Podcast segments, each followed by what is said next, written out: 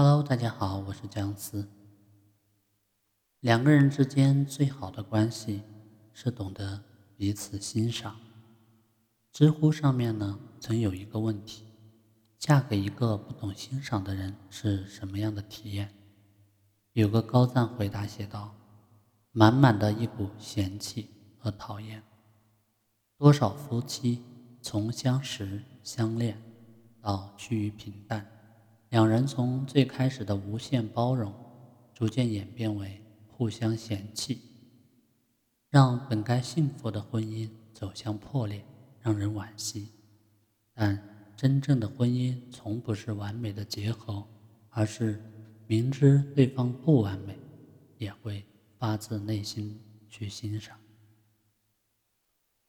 李可和孙柔结婚时，身边的人都很看好他们。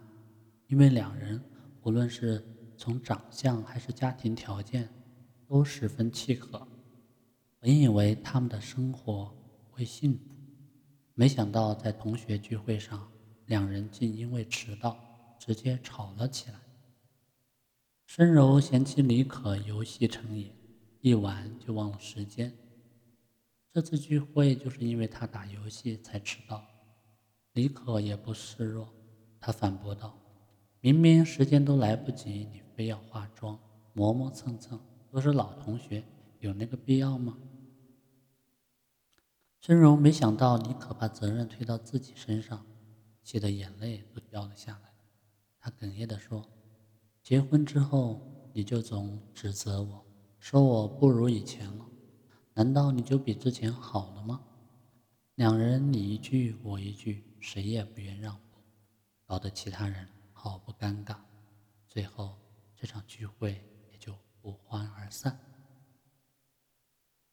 张小娴曾说过：“多少夫妻在漫长的岁月里，硬生生折断了彼此的优点，变成了互不欣赏、互相打击的对手，在婚姻的竞技场上用尽全力、耗尽一生的做彼此的差评师。”结婚之后，太多夫妻看不到对方的闪光点，总喜欢揪着缺点肆意指责。明知对方没有十全十美，却期望达到自己心目中的标准。当初夫妻之间走进婚姻是因为爱，现在却成了对方的差评师，让原本亲密无间的夫妻变成了相互打击的对手。两人。被对方带刺的话语扎得遍体鳞伤，现在说爱早已太难。曾经看过一档情感节目，有对结婚七年的夫妻，本来恩爱的两个人，现在却变得陌生。妻子后悔嫁给了丈夫，丈夫呢也认为两人结婚就是一个错误。他们刚上场就开始不停地吐槽对方的缺点。仿佛在彼此眼里，对方就是十恶不赦的罪人。妻子吐槽丈夫不做家务，一下班回家就躺在沙发上，而她呢，不仅要工作，还要接送孩子。本想着丈夫下班能帮帮自己，可她只是口头答应，依然瘫在沙发上，完全没把妻子的话放在眼里。在这段婚姻中，妻子非常委屈，她认为。丈夫从没在乎过自己，丈夫则抱怨妻子不会体谅人。他上班忙了一天，回家就想放松一下，没想到在家比上班还累，根本没有幸福可言。两人各说各的理，谁也不愿退步。等夫妻俩情绪平息后，主持人让他们说说彼此的优点。他们愣了一下，然后丈夫先开口。夸妻子做饭好吃，经济独立，对他的父母也很孝顺。听到丈夫的赞美，妻子呢非常感动。她紧接着开口说：“丈夫非常大方，自己买东西他从来不会干涉，家里的钱也由他来保管。休假的时候带他到处旅游，工作也很认真踏实。”两人说完，相互望了一眼，在主持人的鼓励下。丈夫主动下台，上前拥抱住了妻子。夫妻习惯互相抱怨，是婚姻中最大的杀手。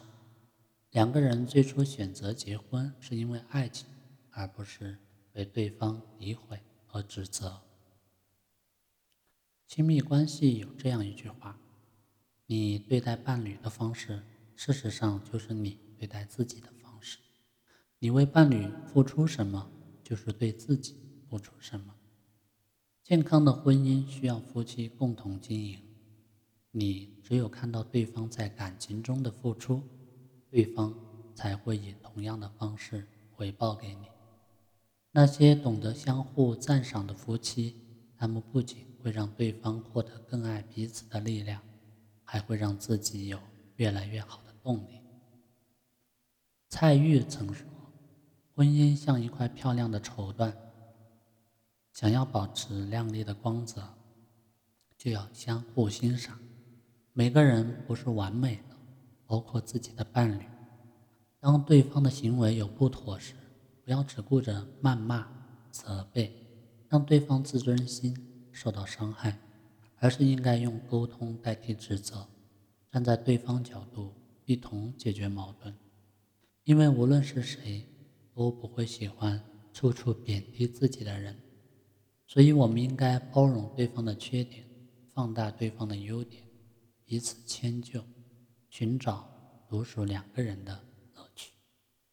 杨绛先生曾经说过：“婚姻在于双方互相理解的程度，理解深才能互相欣赏、吸引。因为岁月的消磨，很多伴侣都将语言化作利器，将对方的心伤到千疮百孔。”但婚姻的真相一直都是被对方的优点吸引和对方的缺点生活。与其揪着对方的错处不放，导致婚姻破裂，不如学会赞赏对方，让对方感受到被需要，婚姻才会变得更加幸福。